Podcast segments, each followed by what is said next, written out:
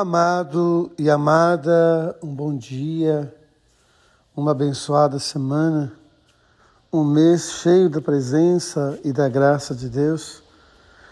Diz o poeta que Deus, romântico que é, começou o mês de Maria com a festa de São José.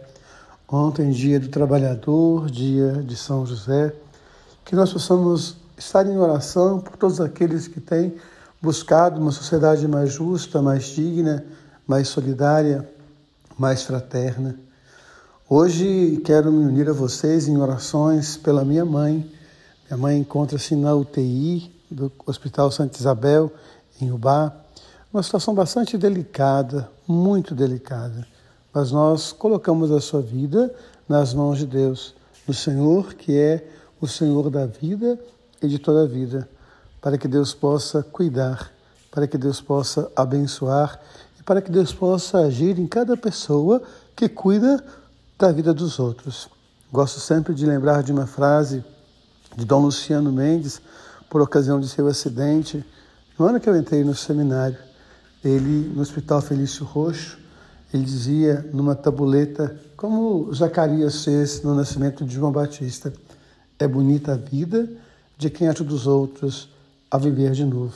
Então, hoje, minhas orações pelos médicos, enfermeiros, pelos agentes dos hospitais que cuidam da limpeza, pelos aqueles que cuidam da administração dos hospitais, todas as pessoas envolvidas no cuidado com a vida e com toda a vida.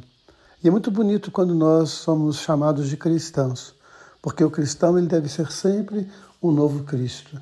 E é isso que nos mostra hoje a leitura de Atos dos Apóstolos porque Estevão ele é acusado falsamente, as testemunhas são subornadas e as mesmas acusações que caíam sobre Jesus caem agora sobre ele.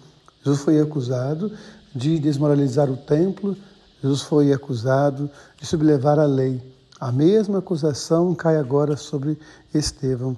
E tudo que Estevão queria, tudo que Estevão pregava, era o amor em Jesus Cristo.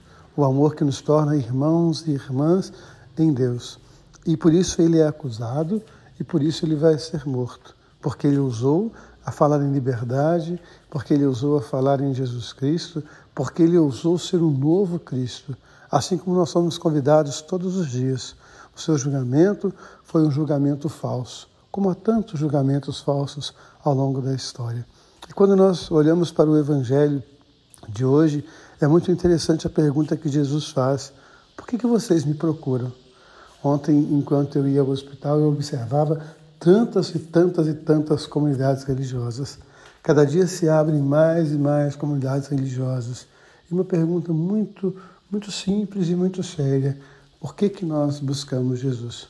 Nós buscamos Jesus para amar as pessoas, para buscar um mundo mais justo e fraterno, ou as pessoas buscam Jesus para satisfazer algumas pequenas necessidades?